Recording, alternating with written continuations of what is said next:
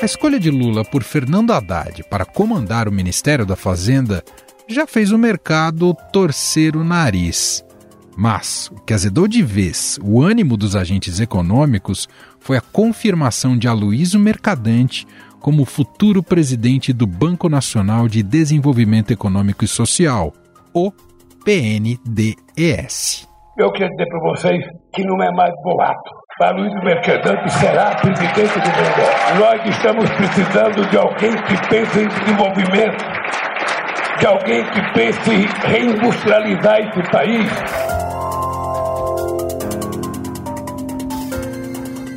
Depois do anúncio, o Ibovespa, principal índice da Bolsa de Valores de São Paulo, chegou a cair mais de 1,8%. A reação negativa do mercado pode ser explicada pelo tipo de discurso de mercadante, favorável a uma maior intervenção do Estado na economia, o que evidentemente amplia o gasto público. E é essa PEC que vai ajudar a fechar esse ano, porque não tem previsão de receita para cobrir os buracos que nós estamos encontrando em cada pedaço. Então, tem um diagnóstico preciso, as carências orçamentárias. Nós conseguimos desenhar uma, uma nova estrutura de governo sem aumentar as despesas com cargo e estrutura, para que a gente possa ter mais eficácia do governo com menos recursos, fazer mais com a mesma condição que nós tínhamos antes na estrutura administrativa.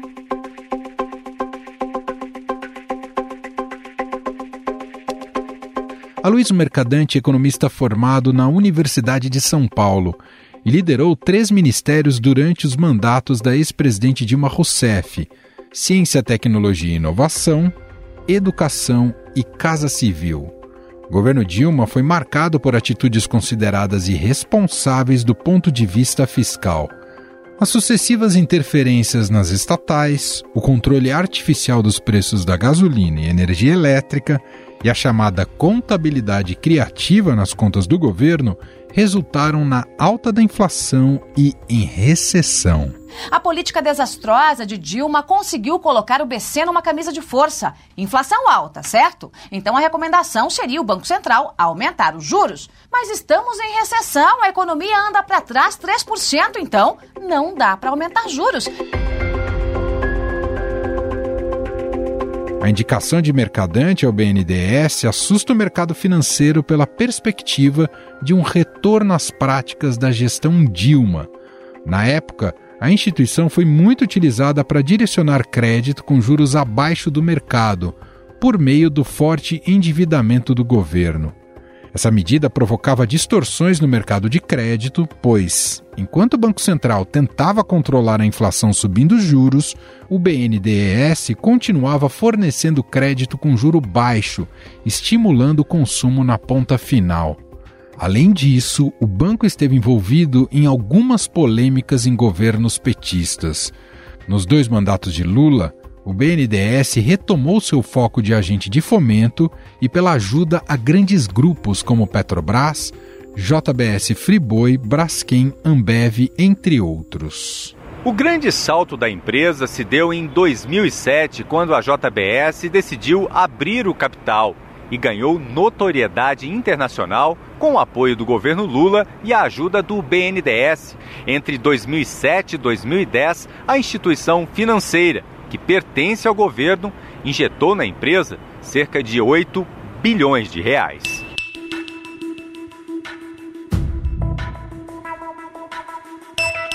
Outro ponto polêmico foi o uso de empréstimos do banco para financiar obras em outros países, hidrelétricas no Peru e no Equador, o metrô da cidade do Panamá, linha 3 e 4 do metrô de Caracas, aeroporto de Nacala, em Moçambique, e o mais polêmico deles, o porto de Mariel, em Cuba. O governo brasileiro vai ter que desembolsar mais de 23 milhões de reais para cobrir um calote de Cuba com o BNDES.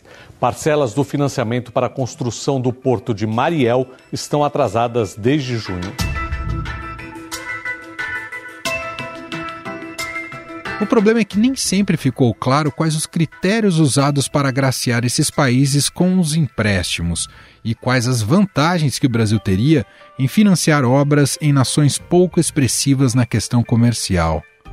Em 20 segundos, vamos falar mais sobre isso e analisar a indicação de Mercadante ao banco numa entrevista com o economista e ex-ministro da Fazenda, Mailson da Nóbrega. Estadão Notícias. O aprimoramento na técnica de cultivo para a produção de azeite e vinho em Minas Gerais já rendeu boas colheitas, não só no campo, como também em prêmios internacionais. Quer entender como a tecnologia é aliada do processo? Ouça o podcast aqui no canal do Estadão Notícias.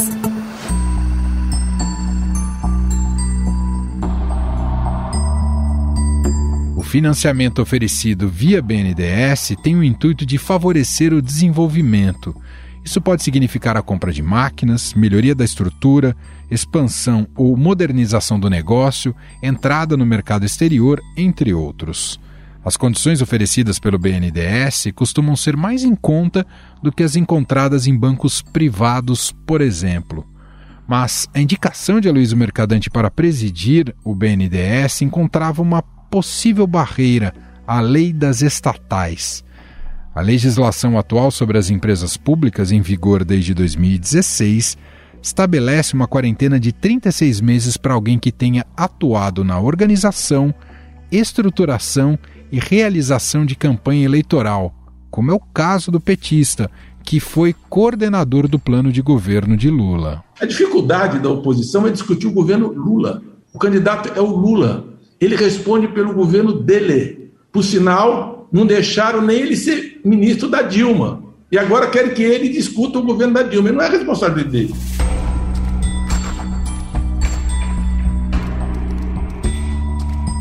No entanto, a Câmara dos Deputados resolveu dar uma mão para Mercadante e aprovou uma proposta que muda essa lei, o que vai permitir que o petista assuma o comando do BNDES. Em nota, a assessoria do futuro presidente do banco negou que o caso dele se enquadraria na atual lei das estatais. Abre aspas. Mercadante não exerceu qualquer função remunerada na campanha vitoriosa do presidente Lula, não tendo sido vinculado a qualquer atividade de organização, estruturação ou realização da campanha. Fecha aspas. Agora, a quarentena que era de 36 meses caiu para apenas 30 dias e espera a aprovação do Senado. A Câmara dos Deputados já aprovou, foi ontem à noite, um projeto que muda a lei das estatais para reduzir para 30 dias a quarentena de indicados a ocupar cargos de presidente e diretor das empresas públicas. Essa alteração pode beneficiar o ex-ministro Aloysio Mercadante, indicado pouco antes por Lula como presidente do BNDES.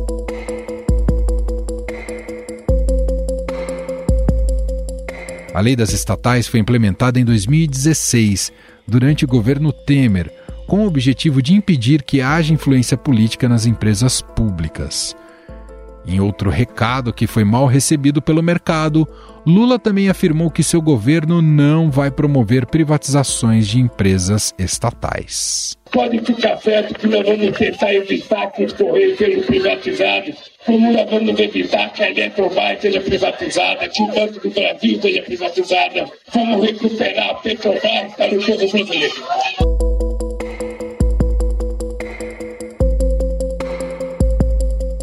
Afinal, o caráter intervencionista de Mercadante pode prejudicar o BNDES? Podemos caminhar para o que aconteceu no governo Dilma Rousseff? Sobre estes temas, nós vamos conversar com o economista e ex-ministro da Fazenda, Mailson da Nóbrega.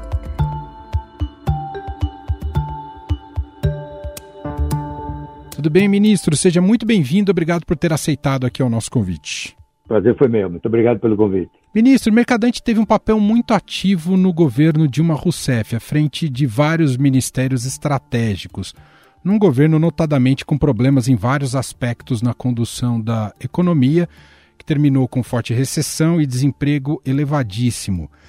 Diante desse passado do perfil heterodoxo da, da formação do mercadante, portanto mais estatizante, né, de uma visão estatizante, como acreditar que ele é a melhor escolha para conduzir o BNDES? Olha, é difícil falar afirmativamente sobre isso, não é? Se você olha as declarações dele sobre o BNDES, as entrevistas que deu, a avaliação que faz do banco, não é?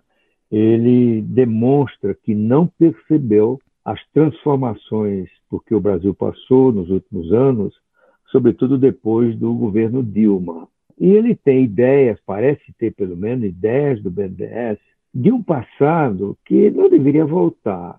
Uh, se você olhar a história do BNDES, a sua justificativa estratégica, econômica, né? uh, o BNDES foi criado para suprir uma lacuna, o que os economistas chamam a falha de mercado. Isso aconteceu em todo o mundo, fora dos países ricos, eh, em que havia uma carência de crédito de longo prazo para financiar investimentos. E aí, nesse caso, é irrecusável, ninguém contesta isso, que o Estado faça isso. Né? Se você olhar a história da civilização, que são 10 mil anos, empresas estatais aparecem nos dois últimos séculos, 19 e 20. Né? Por quê? Porque o Estado não foi feito para administrar empresas estatais. Acontece que no Brasil, essa intervenção casou com uma cultura anticapitalista que ainda permeia grande parte da sociedade e com as visões da esquerda dos anos 50, que eram visões do socialismo.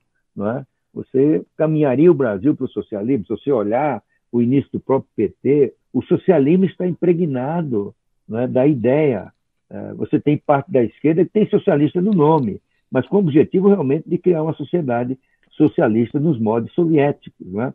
Então, é essa combinação de cultura anticapitalista com a necessidade de ter uma intervenção estatal justificada do ponto de vista econômico, acabou dando, formando na esquerda brasileira, particularmente do PT, a ideia de que o BNDES é estratégico, não para suprir a falha do mercado, mas para dirigir o desenvolvimento, dizer onde os empresários devem investir, é, dar subsídio onde eles acham que é o mais legal, financiar e formar os grandes campeões nacionais. E o que, o que surpreende é que essa ideia foi ficando para trás já faz muito tempo, né? e as pessoas continuam com a mesma visão.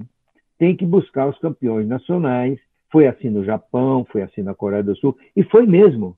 Só que faz 50, 60 anos que isso aconteceu. E o mundo mudou. Quer dizer, os campeões nacionais nos países ricos hoje não estão mais na indústria. Quer dizer, os campeões nacionais da economia americana não são mais a General Motors nem a Ford, por mais importante que elas sejam.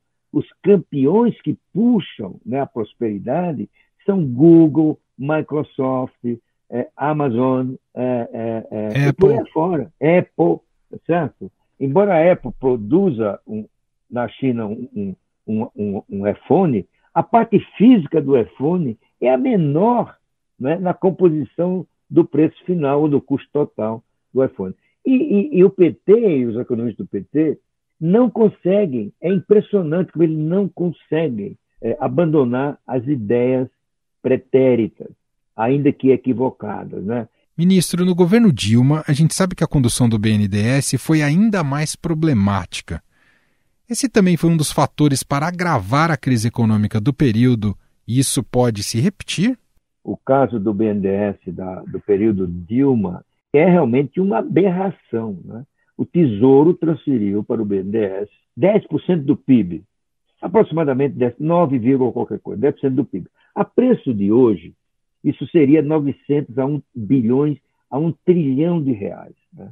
E, e passado esse período de busca de campeões nacionais, de concessão de subsídios creditícios, ou explícitos ou implícitos, foi feita uma avaliação disso aí.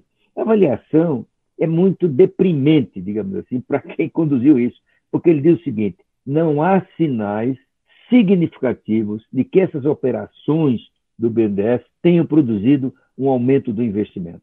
O que, que ela fez? Transferiu renda para grupos empresariais que poderiam se financiar no mercado nacional e internacional. Né? O que, que eles fizeram? Guardar esse dinheiro para eles, aplicaram no mercado financeiro e foram buscar o dinheiro do BNDES a juros camarada. Né? E, e, e ontem eu, vi, eu, li na coluna do Carlos Caval, no Estadão, por uhum. exemplo, que é uma, é uma coluna riquíssima de informações sobre o BNDES, né? e o Caval mostra lá o seguinte, o subsídio concedido num certo período a esses empresários, chamada Bolsa Empresário, representou 72% dos gastos com o Bolsa Família. Né? E se você for olhar direitinho, houve um desperdício de recursos da sociedade. E ele não foi aplicado nos melhores fins. É? A JBS seria um campeão nacional não por causa do BNDES, mas porque ela tem gente competente, tem empresários inovadores. Né? A JBS passou a Nestlé esse ano como a maior empresa produtora de alimentos do mundo, é a número um. Né? Não foi por causa do BNDES. Claro, o BNDES tornou as coisas melhores para eles, né? mas eles teriam sido isso sem o BNDES. Por quê? Porque surgiu uma nova realidade no Brasil.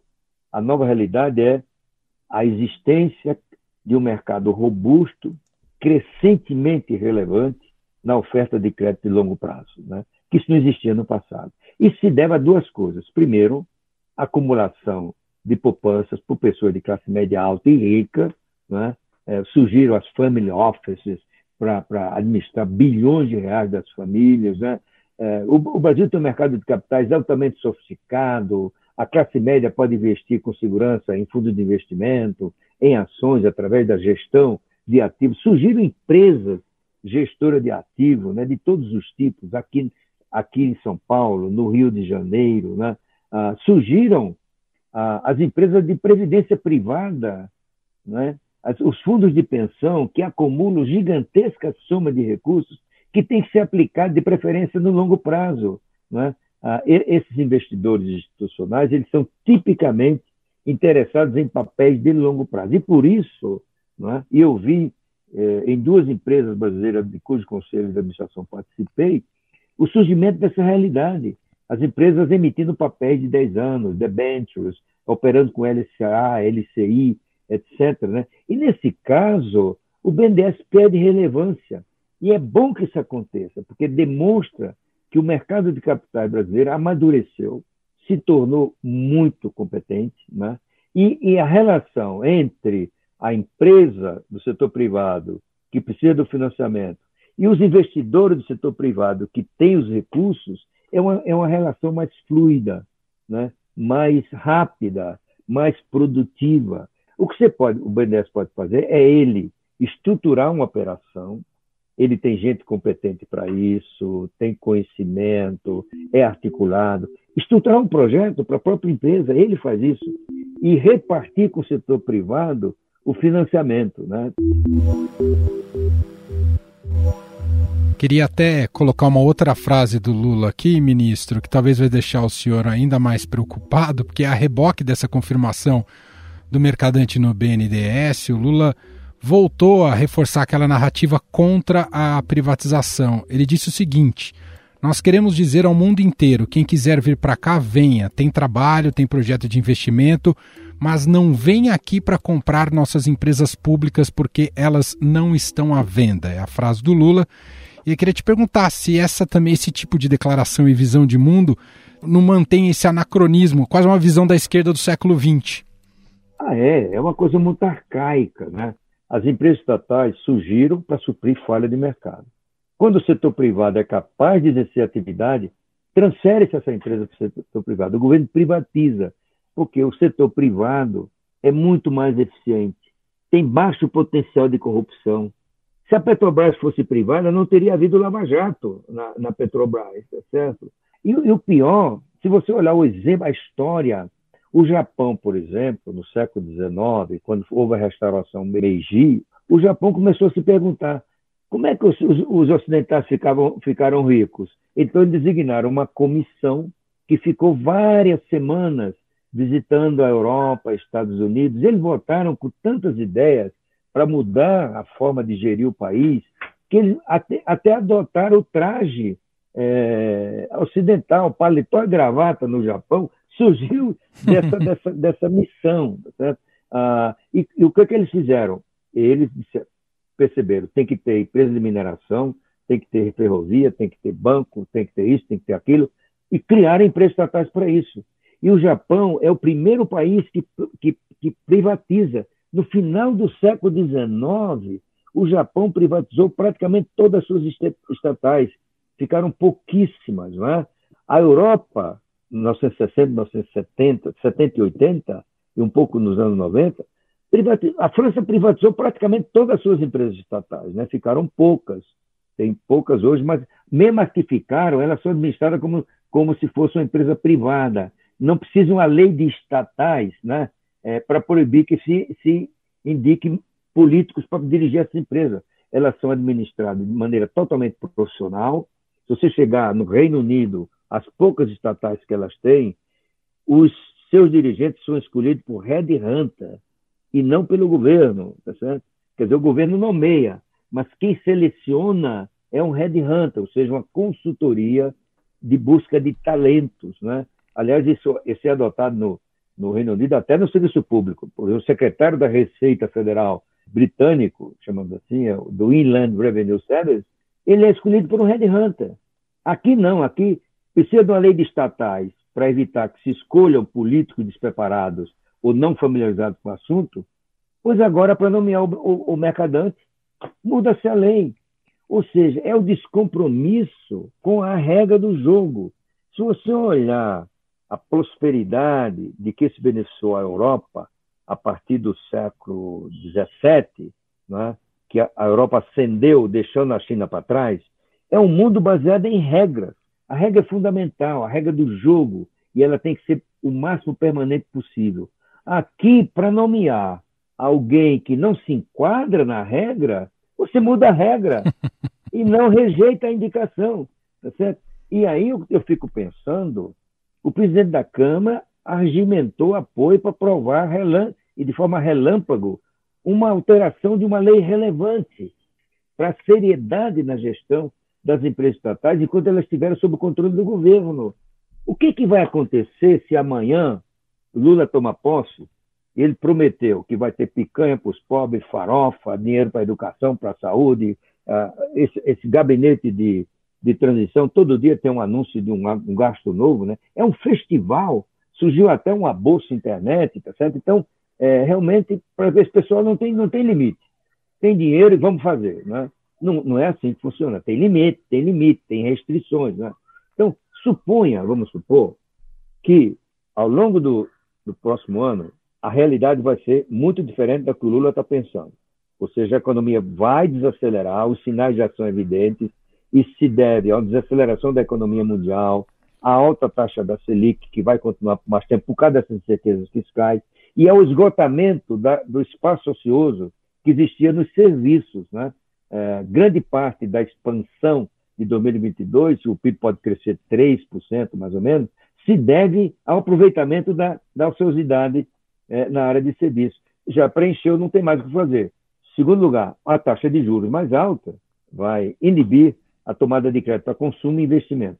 E, finalmente, uma economia, não sei se eu mencionei isso, uma economia mundial desacelerando. Sim. Portanto, a, a, a estimativa mais otimista que tem para 2023, que eu conheço, é do FMI, é crescer 1%. Suponha que essa seja a realidade e o Lula se dê conta que ele não vai entregar o que ele prometeu. Qual vai ser a atitude dele numa situação que ele é o cara que manda, que essa é a percepção? Né? Qual é a ordem que ele vai dar para o Haddad, para ele fazer a economia crescer rapidamente? Qual é o risco que isso corre né, de revogar a independência do Banco Central? Eu diria que tem que ser considerado isso. Né? Já que você pode se articular com o Arthur Lira, o Arthur Lira não tem nada para ser a favor é, da independência do Banco Central, e você acaba a independência do Banco Central da noite para o dia, numa tarde. Eles estão acabando uma regra fundamental da lei estatal numa tarde na Câmara e provavelmente numa tarde lá no, no Senado. Senado, sem uma reflexão adequada, sem a discussão, sem a avaliação das consequências. Os sinais são muito ruins. O início está sendo muito ruim. Só para a gente fechar, é claro que o nosso papo aqui, o gancho foi a escolha do mercadante para o BNDES, mas queria te ouvir também, ministro, sobre a escolha do Haddad na Fazenda. É uma visão de mundo também parecida? O liberalismo está, de fato, de fora da, das perspectivas como matriz econômica do governo Lula? Eu diria que a preocupação que o, os mercados externaram com a nomeação do Haddad não é, não é relativamente a ele, propriamente dito. Né? Uh, ele tem procurado demonstrar que ele foi responsável na Prefeitura de São Paulo, que conseguiu o grau de investimento para o município, o único caso, segundo ele, no Brasil. Ele é um dos autores da legislação de, da parceria né, público-privada. É? Ele tem feito juras de que ele está preocupado, tem que dar uma direção, tem que cuidar da dívida. Né? Ele tem umas utopias, né? tudo bem, utopia não vai administrar o país, mas ele acha que pode, no Mercosul, criar uma moeda única. Né? eu aconselharia, como um acadêmico que ele é, estudar um pouco de história, né? Como é que surgiu o euro?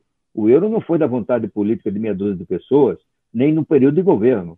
O euro é uma construção que tem origem no final da Segunda Guerra Mundial e na percepção da catástrofe humanitária que foi aquela guerra. Né? E a ideia de que a integração entre as nações europeias no campo econômico, é, que caminharia para uma moeda única depois de preenchido uns, um conjunto de condições, tornaria um, a guerra muito pouco provável, porque todos ficariam mais ricos, todos teriam o mesmo objetivo. Isso se confirmou.